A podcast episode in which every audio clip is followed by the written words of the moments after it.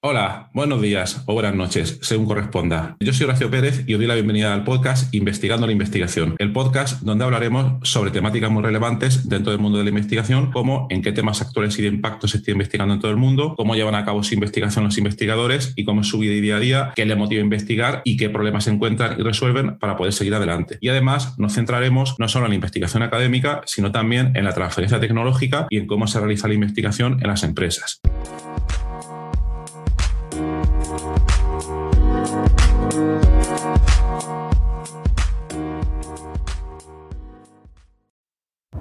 Hola, hoy es martes 22 de febrero de 2022 y hoy tenemos aquí el cuarto episodio de la serie Linux, línea de comandos y computación científica. En el último episodio de esta serie, que fue el número 3, estuvimos explicando eh, las posibilidades de que un sistema operativo Windows pudiera ejecutar cálculos en un supercomputador. Y todo esto venía de la, de la pregunta que planteamos al final del episodio 2 de esta serie, donde comentábamos, bien, eh, ventajas y desventajas de ejecutar cálculos en un supercomputador, ya sea desde Linux o Windows. Entonces, en el episodio 3 la respuesta fue para Windows, o la opinión, o la versión, o la situación. Y aquí en este episodio número 4 vamos a ver cómo sería desde Linux. Bien, bien. Entonces, vamos a suponer, como ya hemos comentado antes, que ya hemos probado nosotros en nuestro equipo en local que nuestro ejecutable funciona, se ejecuta y ya nuestro próximo objetivo es ejecutar ese cálculo en el supercomputador. Y nos podemos ir perfectamente, yo creo, a aquel ejemplo que comentamos del procesado de imágenes médicas. El mismo ejemplo que comentábamos en el episodio anterior, en el número 3, ¿vale? Donde tenemos que procesar 10.000 imágenes médicas y cada una de ellas tarda aproximadamente unos 5, unas 5 horas en, procesarse. Bien, ¿cómo lo haríamos? ¿Cómo cambian ahora las cosas?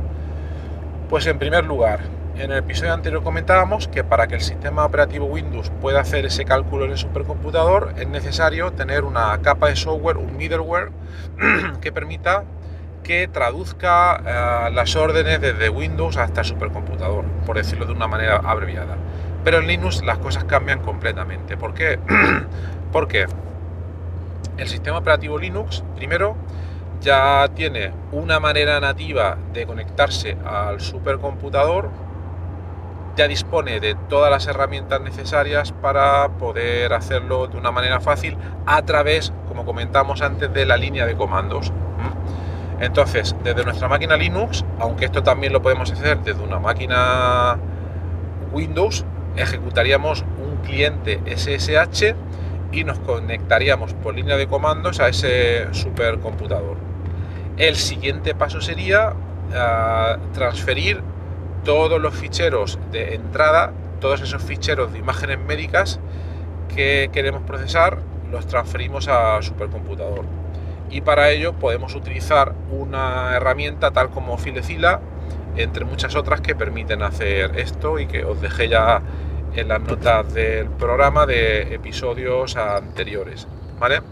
Bien, pues vamos a suponer que ya hemos transferido esos ficheros y entonces el siguiente paso es ejecutar pues todos esos cálculos. Esos, digamos, 10.000 cálculos, creo que habíamos convenido, 10.000 cálculos, cada uno va a tardar unas 5 horas. Entonces, en Windows lo hacíamos a través de ese middleware, aquí vamos a hacerlo a través de la línea de comandos. Y entonces aquí, eh, digamos que tenemos que buscarnos un poco más la vida, o dicho de otra manera, tenemos que ser más explícitos en cuanto a la programación de lo que queremos hacer que en las herramientas anteriores de Windows. Pero todo es mucho más fácil y más potente. Ya veréis. Para ello, eh, primero tenemos que conocer de la existencia de eh, lo que es un gestor de colas. En un supercomputador corriendo Linux tenemos una especie de orquestador, que es el gestor de colas, que va recibiendo información sobre los cálculos que se quieren realizar que comúnmente en, este lenguaje, en este contexto, en inglés se llaman jobs, trabajos, va recibiendo información sobre todos esos trabajos y entonces el orquestador, en función de los privilegios del usuario que le ha enviado el trabajo, porque pueden haber usuarios que tengan más privilegios, otros con menos privilegios, le dará, mayor o menor prioridad para que entre en la cola de proceso principal del sistema. Esa sería una de las primeras características importantes. La prioridad de cada uno eh, pues, de esos trabajos, ¿vale? Ese sería el primer punto.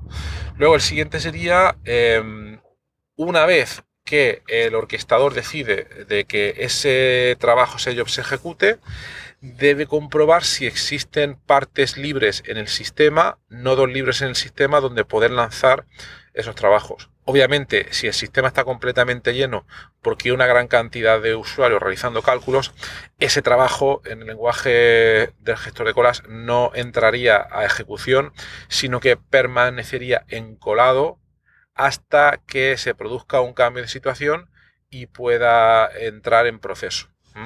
Entonces, estaría en una cola de, espera. Luego, cuando alguno de esos nodos se quede desocupado, entrará a procesarse y ahí estará, bueno, pues hasta que, termine. También lo que puede pasar que ese job, cuando entre en un nodo, dependiendo de la política o la configuración de ese centro de supercomputación, es posible o no, todo depende, que comparta eh, proceso en ese nodo con otros eh, usuarios o no. Pero eso va a depender mucho de esa política del centro. Vale. Eh, luego el orquestador estaría pendiente de que esos trabajos se terminen o no, se terminen o no, y una vez se hubieran terminado, pues avisaría al usuario, o mejor dicho, pondría el estado del job como terminado y ya entonces el usuario tendría que estar pendiente de recoger esos resultados y de procesarlos de manera conveniente. Bien, Aquí he comentado que existe un orquestador, que existen un montón de cálculos que hay que realizar, que ese orquestador está pendiente de los privilegios, de que, el, supercomputador esté libre en alguna de sus partes para lanzar esos cálculos, pero nos ha faltado una cosa muy importante. Nos ha faltado explicar cómo el usuario, nosotros, eh, además de haber transferido esos ficheros, los enviamos al orquestador. Esa parte es importante y no es obvia. Entonces, la solución lo voy a comentar a muy grandes rasgos, en otros capítulos ya lo comentaremos un poco más en detalle, sería mediante scripts de Linux, scripts bash, scripts o guiones. ¿Qué quiere decir todo esto? nosotros en Linux escribimos una especie de recetas donde, imaginaos, nosotros tenemos esos 10.000 ficheros de imágenes médicas y están nombrados, por ejemplo, fichero 1, fichero 2, fichero 3. Y luego tenemos que ejecutar el programa de análisis de imágenes. Contiene una línea de comando muy específica que sea, por ejemplo, eh, punto barra análisis y luego vendrá a continuación eh, el nombre del fichero input, que será fichero 1, fichero 2, etcétera. Entonces, esto lo que se haría, se haría un bucle, un bucle se haría que, eh, bueno, que es un bucle para los que no lo conozcáis, eh, os lo podéis imaginar, es una variación de números, es un bucle que va dando vueltas y que iría llamando todo el rato a ese ejecutable, pero iría variando el input para que se hiciera primero análisis con el fichero 1, siguiente análisis con el fichero 2, etcétera, etcétera. ¿Vale? Eso lo, que pasa que la ventaja de los bucles es que en una o en dos o en muy pocas líneas de código podemos tener ahí un bucle eh, funcionando, ¿vale? Entonces, en resumidas cuentas, tendríamos un fichero de texto relativamente simple en este caso, donde lo que escribimos es en, la sintaxis del bash, del bash de Linux, lo que tendremos sería el bucle que llamaría tantas veces como fuera necesario, que en este caso serían 10.000, a nuestro ejecutable y que procesara todas esas imágenes y luego además que eh, escribiera los resultados de cada una de ellas en un fichero determinado, cuyo nombre también tendría que estar relacionado normalmente con el fichero input. Es decir, si la imagen se llama imagen 1, eh, el fichero de salida se podría llamar eh, salida 1 etcétera, etcétera. Estas cosas que estoy comentando parecen obviedades, pero hay que tenerlas muy claras a la hora de escribir eh, estos scripts de la manera más simple posible, pero para que sean eh, también completamente funcionales. Entonces, no me quiero extender más, pero la idea sería que primero como comentaba en el episodio anterior, estamos hablando de un cálculo eh, muy costoso computacionalmente, pero que se puede descomponer muy fácilmente en estas unidades individuales. Y entonces cada uno de esos jobs ejecutaría una llamada al ejecutable que analiza las imágenes con cada uno de esos ficheros de entrada. Y eso lo procesaría pues esas 10.000 veces. Entonces nosotros de una tacada enviaríamos esos 10.000 jobs al orquestador y el orquestador ya iría diciendo, bueno, pues ahora a, ti, usuario, eh, Horacio, te voy a permitir que entren cinco cálculos tuyos al supercomputador, a las unidades de proceso, a los nodos. Para el siguiente usuario voy a permitir 5, 50 o 100, dependiendo de los privilegios que tenga, etcétera, etcétera. Y tu usuario, Horacio, tendrás que estar pendiente de que esos cálculos terminen mediante diferentes mecanismos. Entonces, un usuario en línea de comandos, eh, no voy a meter en la parte técnica en detalle, pero hay diversos comandos que te permiten hacer un seguimiento de eh, el estado de la cola, en qué momento o en qué estado, mejor dicho, se encuentra tu ejecutable, tu cálculo para cada uno de esos 10.000 ficheros, si se está ejecutando o no, si está encolado o no, si ha terminado el proceso, etcétera, etcétera. Y claro, también lo puedes automatizar, también puedes hacer un script que esté pendiente de todo esto y que, por ejemplo, cuando hayan terminado de ejecutarse eh, esos 10.000 procesos, que te envíe un correo electrónico y que te avise para que tú no tengas que estar pendiente de ello.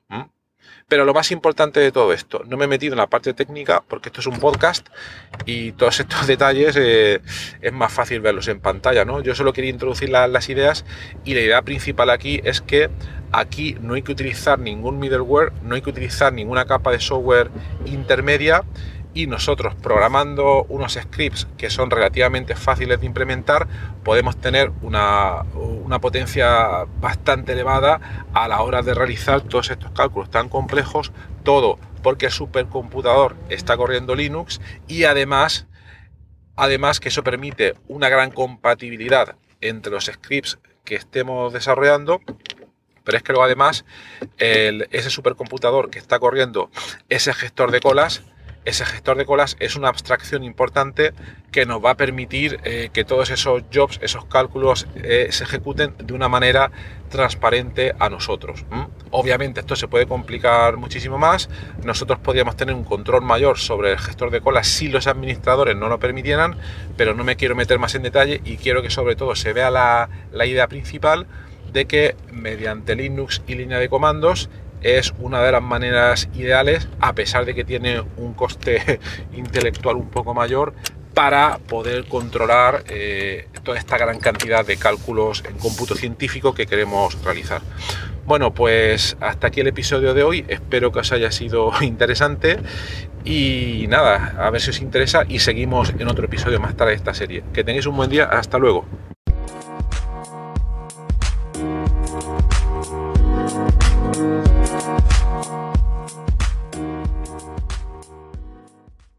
Gracias por estar ahí y por escuchar este podcast. Eh, os recuerdo que en la nota del episodio tenéis los detalles sobre muchas de las cosas que hemos hablado hoy y también un formulario donde si quieres puedes opinar sobre el podcast, para bien o para mal, como quieras, estás en todo tu derecho y también sugerir si quieres un próximo entrevistado o tema que está relacionado con la investigación, claro, pues tu opinión me parece muy importante y tanto a mí como a toda la audiencia de este podcast que, que va creciendo y que va contando muchas cosas interesantes. También comentar que si te interesa alguna de las técnicas que hemos hoy de manera muy breve en el podcast. Me puedes contactar directamente y te puedo dar más detalles. Y por último, si te ha gustado, te agradecería muchísimo que lo recomendases a quien veas que le puede interesar y difundirlo por las redes sociales o donde sea. Y nada, y si estás en Apple Podcast, eh, pues ponernos ahí cinco estrellas o cuatro como quieras. Siempre viene bien. Muchas gracias. Hasta luego.